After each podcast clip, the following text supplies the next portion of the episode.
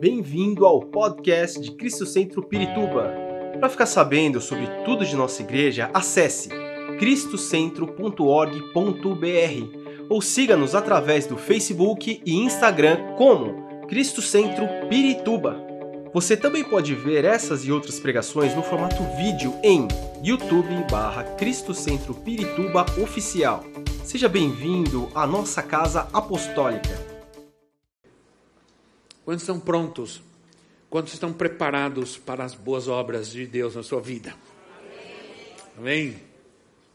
Esse é o tema do nosso mês, do mês de fevereiro, preparados para as boas obras. Vamos ler Efésios capítulo 2, versículo 10. Efésios 2, capítulo 10. Que diz assim: Efésios 2, 10 assim. Porque somos criação de Deus, realizada em Cristo Jesus, para fazermos boas obras, as quais Deus preparou de antemão para que nós as praticássemos. Olha aqui, palavra poderosa. Na nova versão, é, a nova versão NVT, nova versão transformadora, diz assim: Pois somos obra-prima de Deus, olha isso Diga, sou obra-prima de Deus. Diga quem está ao seu lado, você é obra-prima de Deus. Aleluia. Aproveita e diga isso para tua esposa, hein? Você é uma obra-prima de Deus. Aproveita, irmão. Depois termina a festa depois, né? Diz assim. E a João Ferreira de Almeida, a João Ferreira de Almeida diz assim: somos feitura sua. Somos feitura sua. Essa palavra, dessas palavras é, traduzidas para o português, criação, obra-prima, feitura, no original, essas palavras elas derivam de um vocábulo que em português se traduziu como poema. Como poema. Então nós poderíamos dizer que nós somos um poema nós somos um poema de Deus, nós somos uma inspiração de Deus, é, uma composição de Deus. Aqueles que compõem, aqueles que, que são poetas, que realizam uma composição, sabe como isso é inspirativo, como isso é, isso vem do mais profundo do ser, segundo dizem, é? É de onde vem uma inspiração. A inspiração sempre não vem apenas de uma experiência humana, mas vem da profundidade da alma. E essa palavra poema me diz que Deus me, que Deus estava muito inspirado quando ele me fez e quando ele fez você. Creia nisso. Não importa o que digam, você é um poema de Deus, toda a criatividade divina está estampada na sua vida. Todo amor, toda ternura de Deus é, foram demonstradas por você quando você foi criado e gerado por Ele. As digitais do Criador estão na sua vida, porque você foi criado à sua imagem e à sua semelhança. Então, ele, ele entreteceu você e de uma maneira assombrosamente poderosa. Ele estava presente quando você foi criado, quando você foi gerado no ventre da sua mãe, como diz a palavra do Senhor no Salmo 139. Ele estava presente quando o seu coração começou a bater. E não somente isso, ele ouviu a primeira batida do seu coração e estava presente quando você se mexeu pela primeira vez. E não somente isso, ele já preparou de antemão para a sua vida coisas grandiosas. Boas obras. Nós estamos aqui hoje E estamos glorificando ao Senhor pelo que estamos vivendo, mas estamos dando graças por toda a história que nos trouxe até aqui, porque Ele estava presente, Ele está presente e Ele estará presente, porque os planos do Senhor, as boas obras que Ele preparou para nós desde a eternidade, desde antemão, nos levará até a eternidade. O propósito de Deus é que vivamos o que Ele, o que Ele colocou em nós. Vivamos o seu poema, a sua história até a eternidade. Então, isso é maravilhoso. O que diz o texto que nós lemos, ele preparou de antemão. Nós fomos criados em Cristo. Nós fomos formados, somos resultados da sua do seu trabalho da sua criatividade. Significa, na verdade, que em Cristo nós fomos recriados por causa do pecado. O pecado estragou tudo. Não, irmãos? Pecado estragou tudo. Era tão maravilhoso, tão poderoso. De repente vem o pecado. O pecado sempre estraga tudo o que é bom. O propósito é estragar tudo que Deus faz destruir o plano e o propósito eterno de Deus para as nossas vidas. Mas em Cristo nós fomos então recriados. Isso significa nascer de novo. Nós somos nos tornamos uma obra de Deus. Renascidos, nascidos de, de novo. Porque já não somos então natureza adâmica. Nós somos agora a natureza de Cristo em nós. Tudo é obra exclusiva de Deus na nossa salvação. Nunca fizemos nada para ter e merecer o que, o que nós temos. Tudo que temos é obra perfeita de Deus na nossa vida. Amém? Então, quando nós nos reunimos, o culto, ele é, o culto ao Senhor, ele é uma manifestação de gratidão a Deus. O culto, ele só é prestado por alguém transformado, renascido, recriado.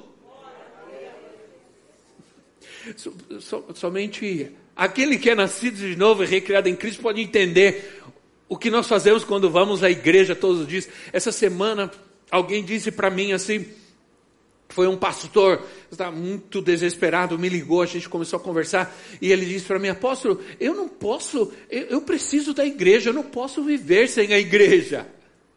A igreja faz parte da minha vida. E eu disse para ele, tranquilo, Deus só está trabalhando com você nesse momento na sua vida, mas Ele não, nunca vai tirar a igreja de você. Tudo é obra exclusiva de Deus. Isso elimina qualquer possibilidade na nossa vida de que nós é, é, tenhamos a pretensão de achar que nós merecemos alguma coisa, ou que fizemos alguma coisa boa para merecer a salvação do Senhor na nossa vida. Isso faz com que a nossa gratidão seja muito maior ainda. Porque podemos falhar, Podemos pecar e vamos falhar e vamos pecar, mas ainda assim a sua obra permanece em nós, seu amor permanece em nós e nunca vamos perder aquilo que Deus nos deu pelo seu amor e misericórdia. Tudo é resultado da obra que Ele realizou em mim, sem que eu merecesse. Ele nos fez outra vez, Ele nos recriou outra vez, por isso diz: aquele que está em Cristo nova criatura, é uma nova criação. E vocês vão ver onde nós vamos chegar com tudo isso. Ele nos fez novamente, e não nos deixou à deriva nesse mundo. Ele colocou um propósito, ele colocou uma direção, ele compôs em nós uma canção de vitória que nos leva à eternidade fomos feitos para as boas obras, não pelas boas obras. Vou repetir. Nós fomos feitos para as boas obras, não pelas boas obras. Nem a nossa salvação, nem nossa relação em Cristo tem a ver com o que nós fazemos, tudo tem a ver com o que Ele fez, com o que Ele faz. Olha, o que são boas obras? E isso é importante a gente entender. Obras são evidências de uma fé genuína e de uma fé verdadeira, em primeiro lugar. Somente Deus pode determinar o que é uma boa obra. Nós não podemos determinar o que é uma boa obra. É, é, nós não podemos, aliás, determinar o que é bom ou o que é ruim, o que é certo ou o que é errado. Olha o que diz Jeremias no capítulo 10, no versículo 23. Jeremias 10, 23, assim. Jeremias 10, 23. Eu sei, Senhor, que a vida do homem não lhe pertence. Não compete ao homem dirigir os seus passos. Ai, ai, ai. Não compete ao homem determinar o que é certo, o que é errado. Nós já fizemos isso e nos demos mal, sim ou não? Sim ou não? Quantas decisões tomamos na nossa vida é, achando que estávamos fazendo certo, melhor, e descobrimos que não era. Provérbios 3,5 Provérbios 3,5 diz assim: confie no Senhor de todo o seu coração e não se apoie no seu próprio entendimento. Não se apoie na sua maneira de entender as coisas, naquilo que você acha certo ou errado. Esse é o grande problema do mundo, esse é o grande problema da sociedade hoje. Cada um acha uma coisa. Sim ou não?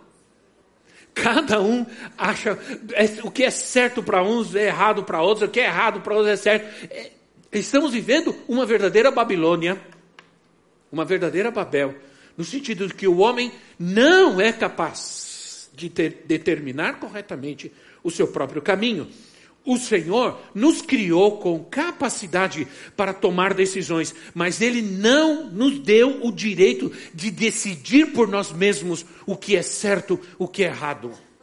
Não temos essa capacidade.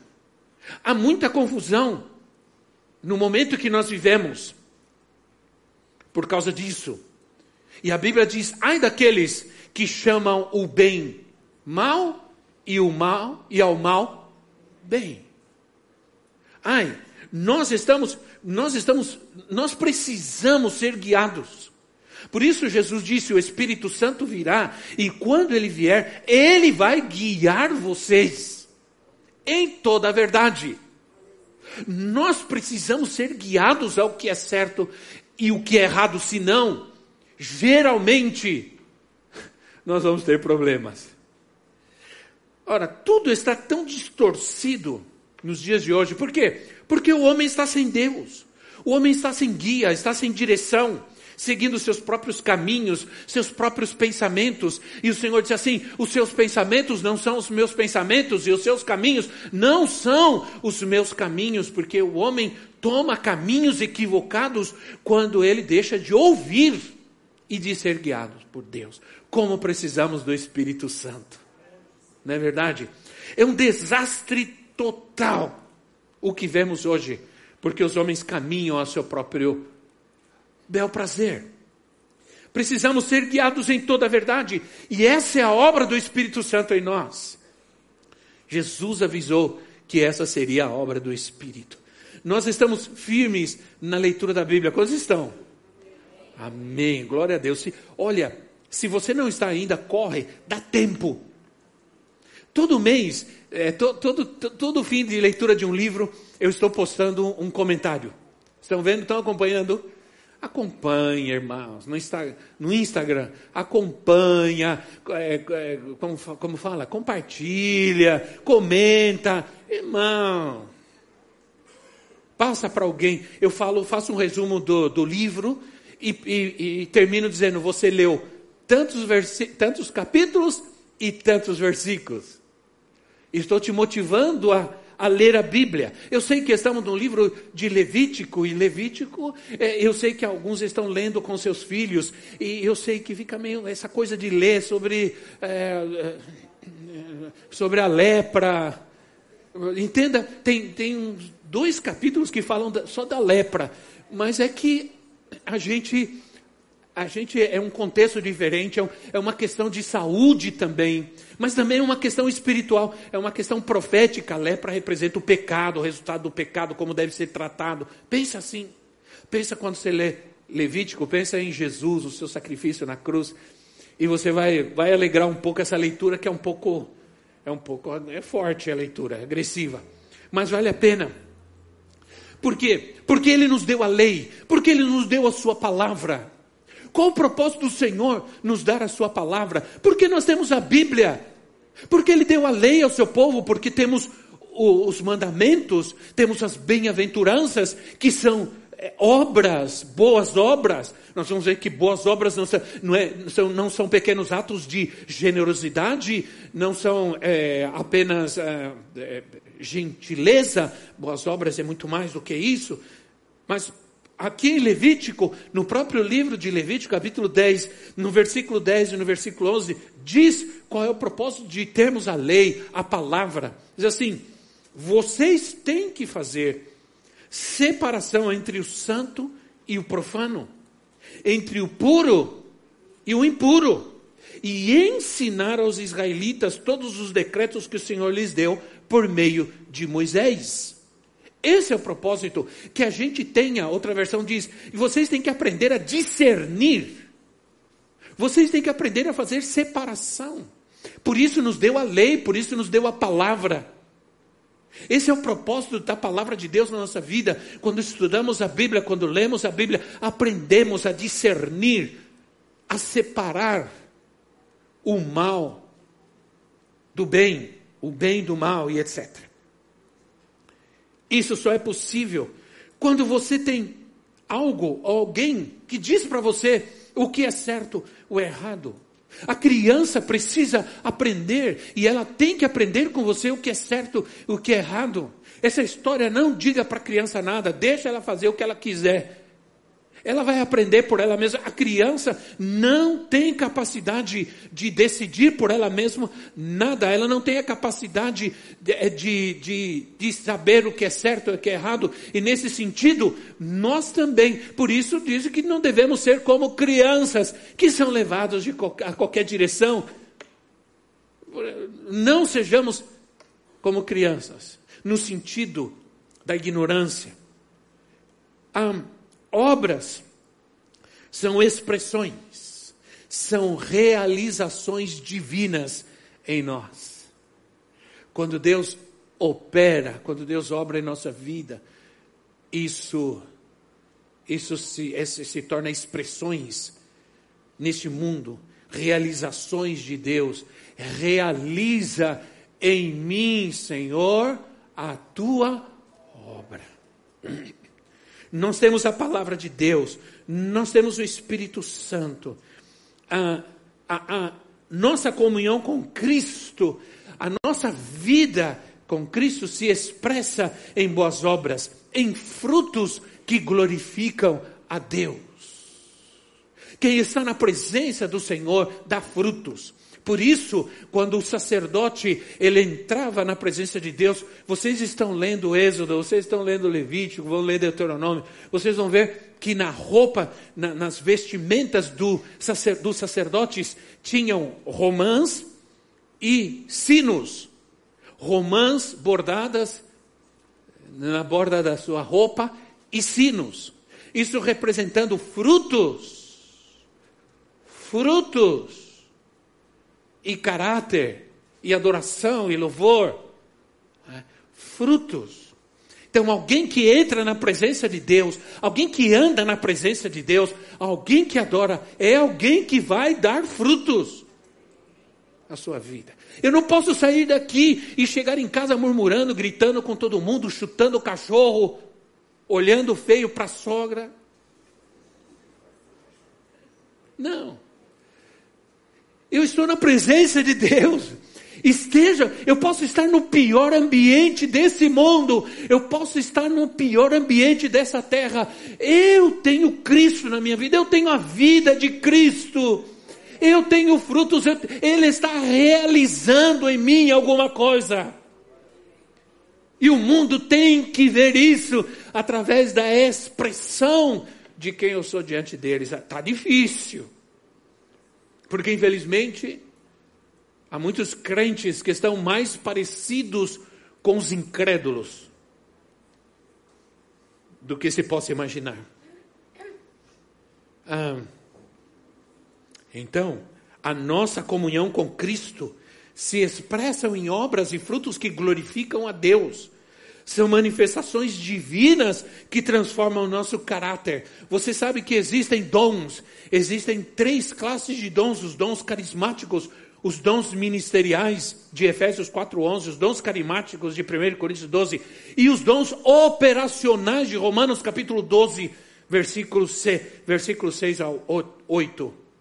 Esses dons nós chamamos de energemas, são resultado da energia de Deus, da presença de Deus na minha vida. Você não pode não ter um dom ministerial, um apóstolo, profeta, evangelista, um mestre, pastor. Você não, pode não ter um dom desse, você pode não ter um dom carismático, mas todos nós aqui temos um dom que opera em nossa vida através da presença de Deus em nós. Se você crê que você tem um dom de Deus na sua vida, porque você tem, a Bíblia diz isso, a presença de Deus opera na tua vida alguma coisa, diga amém, diga com fé, creia. Diz, Romanos 12, 6 diz, capacidade de profetizar, profetizar, não é dom de profecia nem para ser profeta, não tenho tempo de explicar isso, mas você se torna um profeta de Deus nessa terra. Servir, ensinar, encorajar, contribuir, liber, liderar e misericórdia. Até contribuir. Essas coisas são resultados da presença de Deus na minha vida. Então eu não faço por obrigação, eu faço porque simplesmente é a minha natureza. Minha natureza transformada e regenerada. E eu quero mostrar algo para você. Tem tempo? Temos tempo. Estão cansados? Lembra que eu fiquei sem pregar Quatro domingos. Então, mas quero mostrar para você uma coisa. Romanos 12. Romanos 12, eu não anotei aqui, mas eu vou mostrar para vocês. Romanos 12. Os dons operacionais é resultado da presença de Deus em mim. São realizações de Deus em mim. Diga realizações de Deus. Não sou eu quem faço, é a presença de Deus. São realizações de Deus na minha vida. O versículo mais cada realização dessa, cada energema desse, exige uma atitude nossa. Nossa.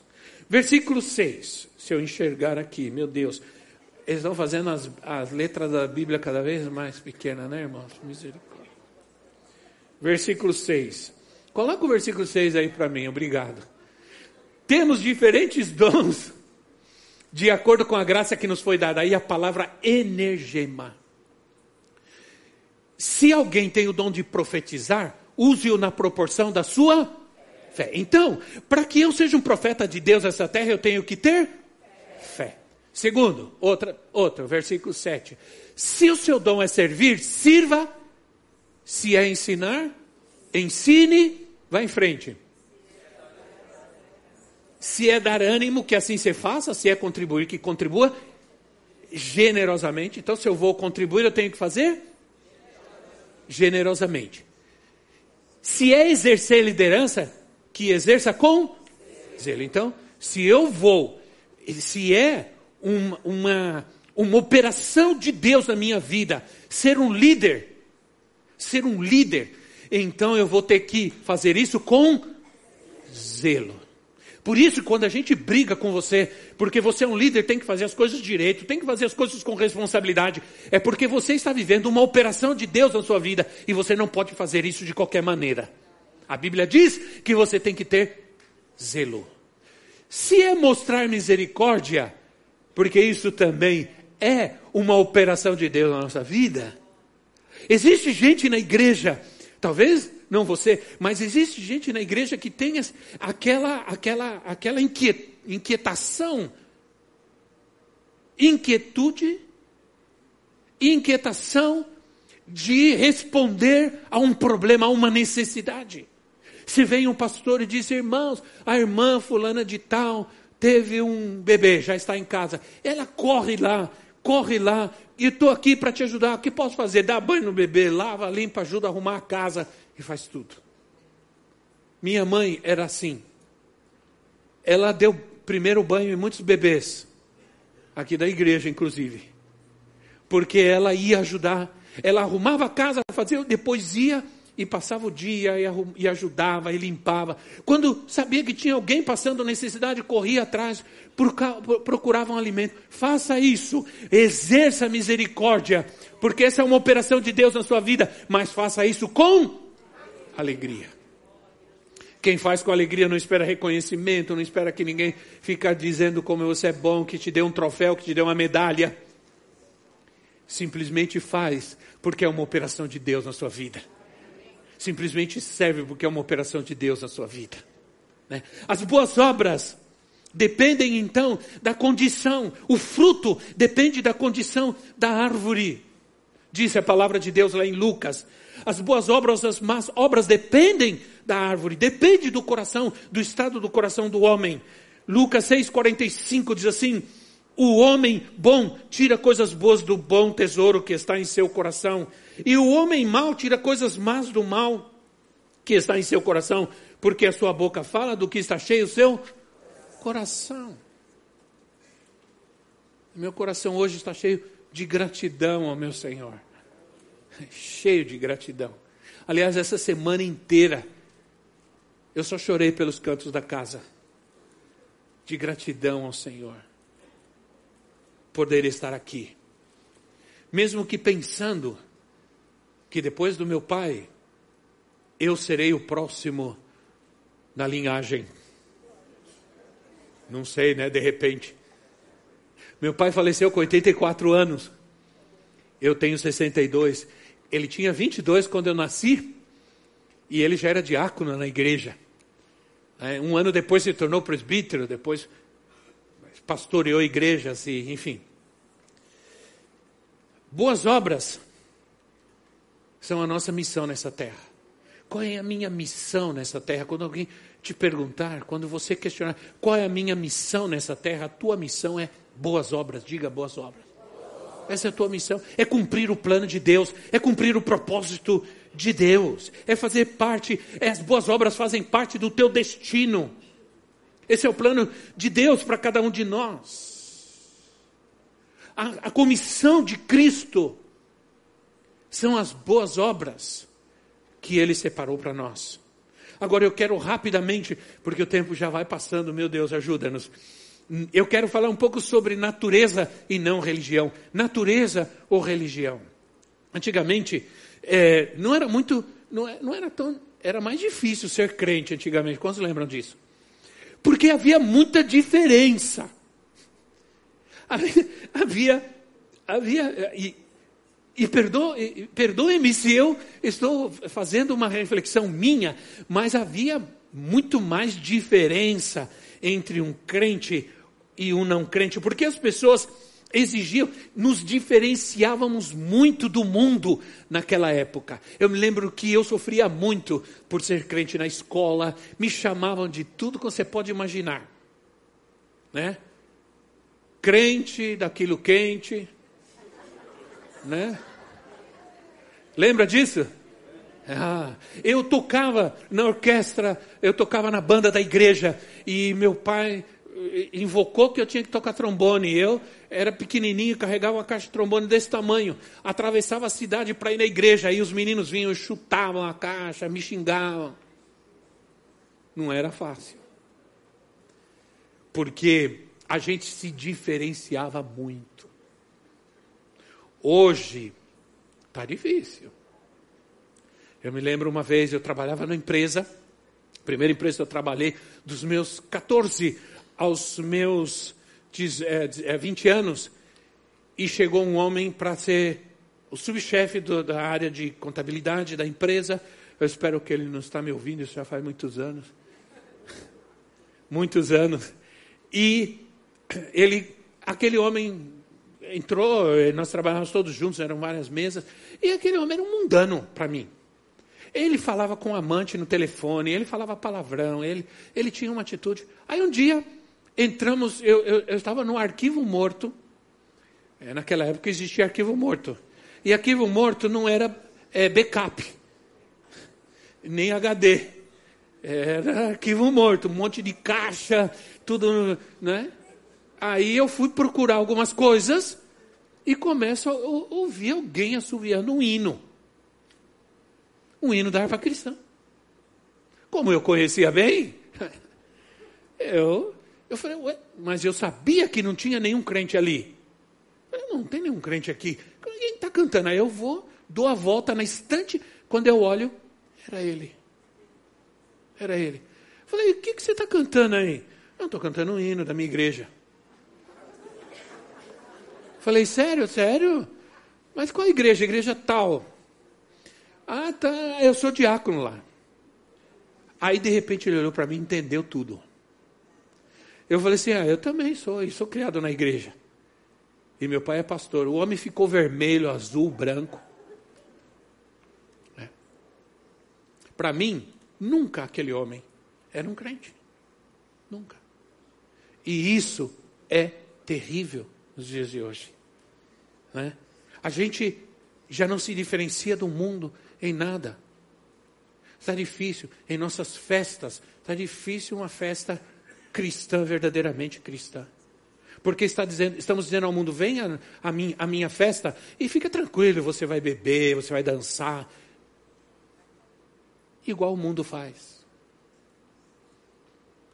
Já não há diferença naquilo que nós fazemos. Porque estamos preocupados em agradar ao mundo. Em nossas festas, dando-lhes bebida. E as nossas músicas não servem para nada, as músicas do mundo são melhores. Nós não sabemos, não estamos mostrando a esse mundo que nós temos uma vida diferente em Cristo. E se você concorda comigo, diga alguma coisa, por favor. Obrigado. Então, agora, por que nós entendemos que não é uma questão de poder ou não poder. Não é. Ah, porque eles, as pessoas diziam para a gente assim: você é crente, você não pode fazer isso. E, e a gente ficava muito preocupado com isso. Né? Ao invés de viver essa vida plenamente, não é uma questão de poder ou não poder, é uma questão de natureza. É a história lembra a história do porco e do gato. Você pega um porco, dá banho nele, faz a barba dele, põe um tal com perfume nele, solta ele, ele vai para onde? Porque ele é porco. Essa é a sua natureza. Nós temos um gato em casa, o filho da profetisa. Ele anda atrás dela o dia inteiro.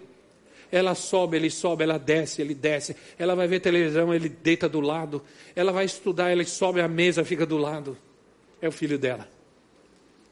Você pega o gato e você pega o gato e passa a mão nele e tudo, depois você solta ele, o que, que ele vai fazer? Ele vai se lavar, ele vai se limpar, porque você pegou ele com a mão suja. É a natureza. Qual é a minha natureza? Eu não bebo, não porque eu não posso beber, eu não, eh, eh, porque eu sou um ministro, porque eu sou um pastor, eu não faço porque é minha natureza, não está em mim fazê-lo, não preciso disso. Entende? Não está em mim. Nós éramos por natureza, diz a Bíblia, nós éramos carnais e mundanos. Não somos mais. Quando é que nós vamos entender isso? Que nós não podemos ter nada desse mundo, agradar o mundo em nada, viver as coisas que o mundo vive. Nós não precisamos. Não é nossa natureza. Nós estamos nesse mundo, mas nós não somos desse mundo. Esse mundo não tem poder sobre nós. Ele não é Senhor sobre a nossa vida.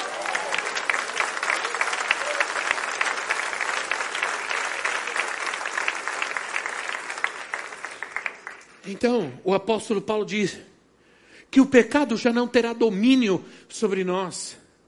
Porque já não estamos debaixo da lei, estamos debaixo da graça. Isso quer dizer que o pecado não terá mais domínio sobre a minha vida. Para poder agradar a Deus, eu tinha que viver a lei, eu tinha que obedecer à lei. Agora eu tenho que somente viver a natureza de Cristo em mim. Jesus tomou a natureza humana para que nós fôssemos feitos a justiça de Deus. Ele tomou nossa doença para que fôssemos curados. Ele tomou nossa pobreza para que fôssemos enriquecidos. Ele tomou nossa natureza pecaminosa, adâmica, caída, para nos dar a natureza dele em nossa vida. Aí Paulo diz em Efésios 2:3, nós lemos o versículo 10, no versículo 3, ele diz assim anteriormente, anteriormente, diga anteriormente, diga antes, lá atrás. Agora não, irmão. Todos nós também vivíamos entre eles, satisfazendo as vontades da nossa carne, seguindo os seus desejos e pensamentos, como os outros. Éramos por natureza, por natureza, merecedores da ira. Porque por causa dos resultados da nossa natureza caída, nossa natureza adâmica, por causa dessa natureza, nós merecíamos a ira, o castigo. Mas o castigo que merecíamos, Ele tomou sobre Ele. Aleluia. Por isso estamos aqui hoje dizendo: obrigado, Senhor. Porque na cruz do Calvário o Senhor sofreu, foi castigado em meu lugar. Eu merecia esse castigo. Eu merecia esses insultos e esses açoites, mas o Senhor recebeu tudo isso por mim, para me dar a justiça de Deus, para me dar a alegria do Senhor, para me dar a vida. Agora, devemos viver a natureza de Cristo. Oh Senhor, eu preciso terminar. Vida em Cristo é vida nova. Aleluia. Vida diferente. Se vivo igual ao mundo, que vida que eu tenho em Cristo? Que valor, que propósito. Todas as nossas obras devem ser feitas com fé. Por quê? Porque as obras são pela fé. Tem que ter fé, diga comigo fé. Eu vou terminando com isso. Gálatas 2:20 diz assim: Gálatas 2:20. Fui crucificado com Cristo Assim já não sou eu quem vivo, vive, mas Cristo vive em mim. A vida que agora vivo no corpo, vivo-a pela, pela fé no Filho de Deus que me amou e se entregou por mim. Em Hebreus diz que sem fé é impossível agradar a Deus, sim ou não? Sem fé é impossível agradar a Deus. Quem se aproxima dele tem que crer. Tem que, que crer todas as novas nossas obras devem ser feitas com fé e com amor ao Senhor. Não somos mais desse mundo, minha gente. Aleluia. Sempre que estamos aqui, o nosso culto a Deus é manifestação, é reconhecimento de que Ele é nosso provedor que é Ele que tem abençoado a nossa existência. Foi Ele que me deu essa pessoa maravilhosa que está à minha esquerda, à minha direita. Né? Ele cuidou de mim até, até hoje, até agora. Adoração é uma atitude de fé. Por isso nós cantamos: está chorando, louve. Está triste, está precisando, Está sofrendo? Eu disse na passagem do ano que nós, deve, que nós devemos criar um ambiente de fé onde nós estamos. Que não importa em que, em que situação estamos vivendo nesse mundo, qual, qual é o nosso lugar, nossa importância nessa sociedade, não importa. Nossa responsabilidade é trazer ao lugar onde nós estamos um ambiente de fé, de adoração, de reconhecimento da bondade de Deus, da fidelidade de Deus, da provisão de Deus. Nós precisamos sair do ambiente mundano e estabelecer um ambiente de fé. Hoje, o Senhor está dizendo para você que está aqui hoje, para quem for capaz de receber essa palavra do Senhor, quero fazer coisas grandes. Quero fazer uma obra perfeita e nova na vida de muitos. E o Senhor diz: Eu vou reverter essa situação na tua vida. E vou intervir na tua história ainda, porque ela ainda não acabou. Há muito que tenho que fazer ainda. Há uma grande história que se fazer. E você é um poema escrito que glorifica o seu nome. Vamos nos colocar em pé em nosso lugar. Esperamos que esta mensagem tenha te inspirado e sido uma resposta de Deus para a sua vida. Quer saber mais sobre Cristo Centro Pirituba? Siga-nos nas redes sociais no Facebook, Instagram e YouTube, ou visite nosso site em cristocentro.org.br.